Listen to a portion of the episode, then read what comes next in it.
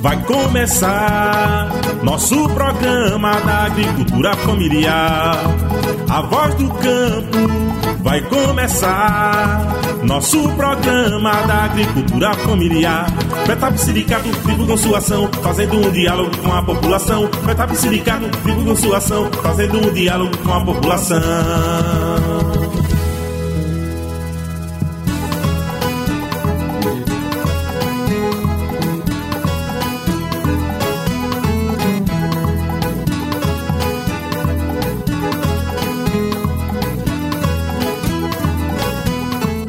Olá para você que está sintonizado nesta emissora e para quem nos acompanha pelas plataformas digitais e redes sociais, como o Facebook, o Instagram e o YouTube. A cada 15 dias lançamos uma conversa sobre temas de interesse da população do campo e também da cidade. Chegamos ao 15º episódio e o ano de 2021 está chegando ao fim. Vivemos ainda tempos de incertezas, de enfrentamento da pandemia, de crise econômica, política política e social no país. E passar por tudo isso poderia ter sido pior se não tivéssemos parlamentares que lutam em defesa dos povos do campo, como é o caso do deputado estadual Doriel Barros, do PT Pernambuco, e que também é ex-presidente da FETAP. Pois é, minha gente, 2021 foi um ano de muitos desafios, especialmente na política e na área social. A gente quer saber como foram esses 12 meses para quem enfrentou a fúria de uma direita conservadora na política como é legislar com um governo federal que joga contra a população mais pobre e invisível do país. A Voz do Campo é o podcast da FETAP, uma visão rural, plural e democrática do campo.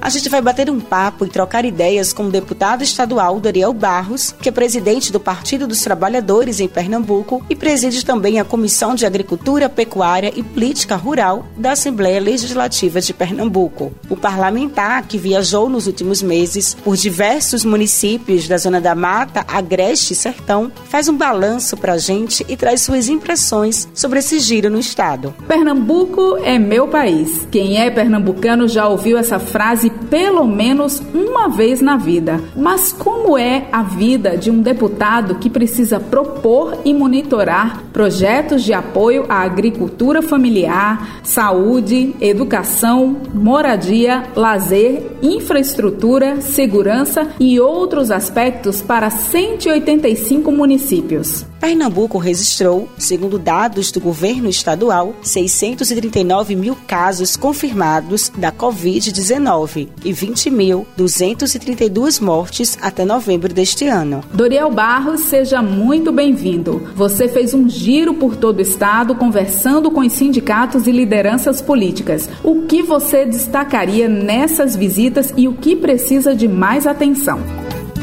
Oi, tudo bem? Bom, eu destaco entre as escutas que fiz, juntamente à nossa base, e na grande maioria com a presidenta da FETAP, com os dirigentes da, da FETAP, destaco como questões importantes que requer mais atenção de todos nós, que quase que unanimidade onde a gente tem ido é primeiro a questão do abastecimento d'água às comunidades rurais. Há uma necessidade muito grande de ter uma política que a água realmente chegue para todos. E a gente teve né, o governo do presidente Lula lançando um programa nessa direção, mas infelizmente foi paralisado pelo governo federal. Então, essa é uma das grandes tarefas que, que a gente tem, que é muito cobrado é, ainda, e eu destacaria como muito importante por nossa base, tanto água para consumo, como também para produção, já que nós estamos falando que a agricultura familiar responde por 70% de tudo que consumimos. E a outra questão é a segurança pública. Há uma necessidade de se ter uma política estadual de segurança pública é, no interior do estado, no, no meio rural. A gente precisa garantir a essas famílias uma condição de ter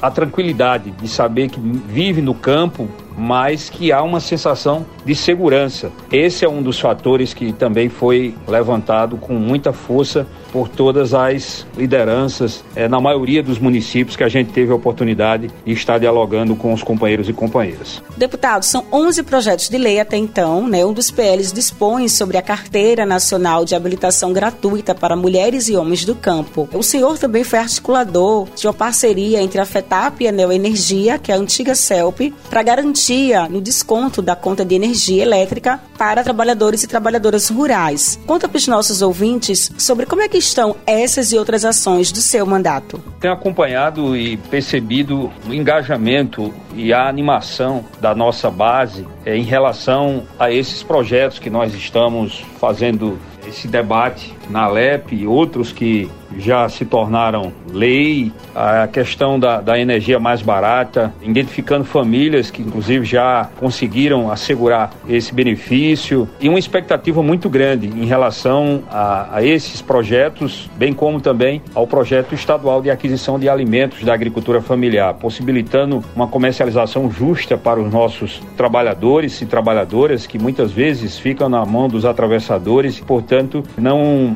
asseguram um, um preço justo no seu produto e ter uma política estadual com esse objetivo fortalece a agricultura familiar, dá dimensão a, a um público tão importante e a uma atividade que gera empregos, que gera renda. Então eu diria que há uma expectativa muito grande e, e eu espero que os trabalhadores e trabalhadoras possam realmente estar acessando todas essas políticas públicas para que possam é, assegurar uma vida digna, uma vida com mais decência a esses trabalhadores e trabalhadoras rurais que, que trabalham, que lutam diariamente e que ajudam a construir esse estado de Pernambuco e que precisam do apoio do Estado, né, a ação do Estado para que a gente consiga desenvolver ainda mais é, as atividades no meio rural. Por isso, eu acredito que esses projetos e esses programas vão ser fundamentais fundamentais para a agricultura familiar de Pernambuco e para toda a população, porque ganha o campo e ganha a cidade também quando as oportunidades chegam e, e as políticas públicas passam a fazer parte do cotidiano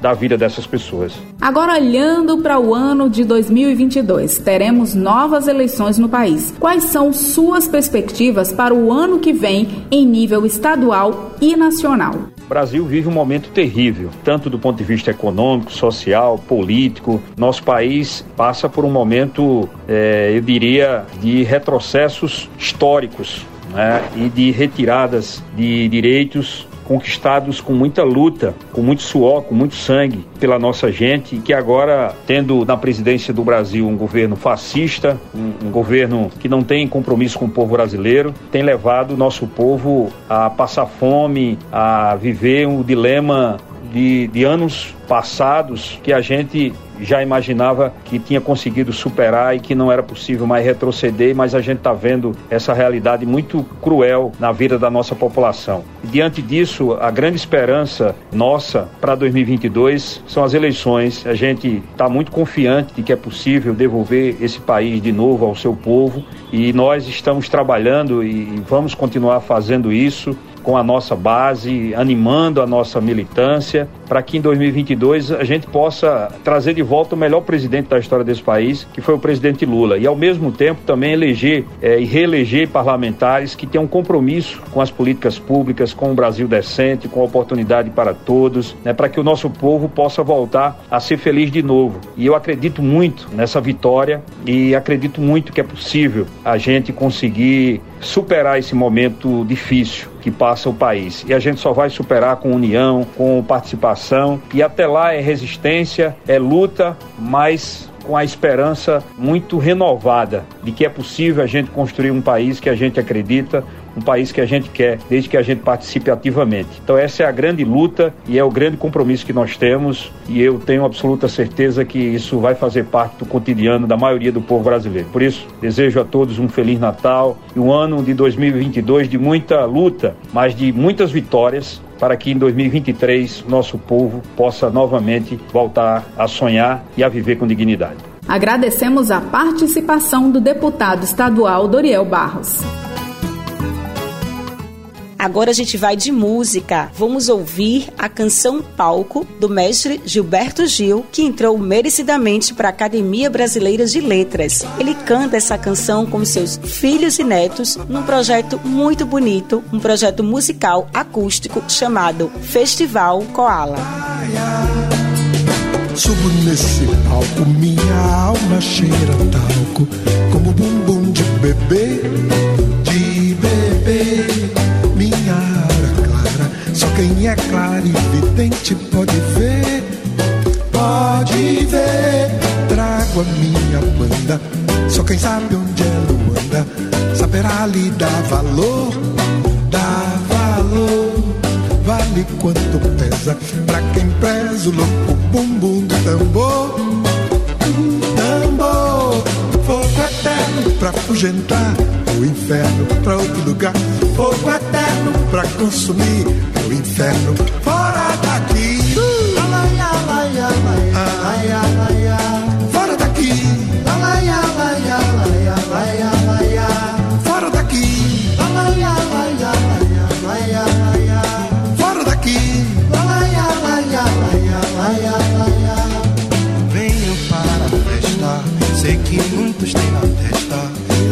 só como sinal, um sinal. Eu como um devoto, trago um cesto de alegrias de quintal, de quintal. Há também um cantaro, quem manda é Deus a música, pedindo pra deixar,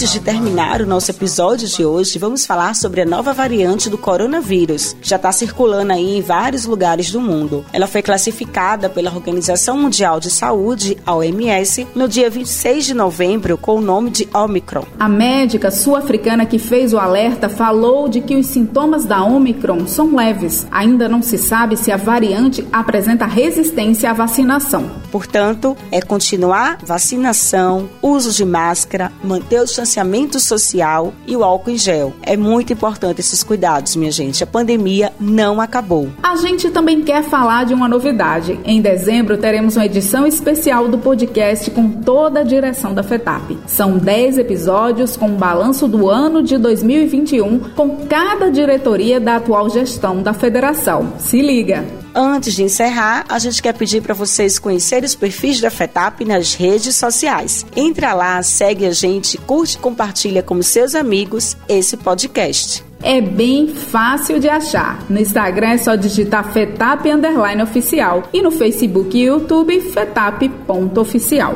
Obrigada pela companhia.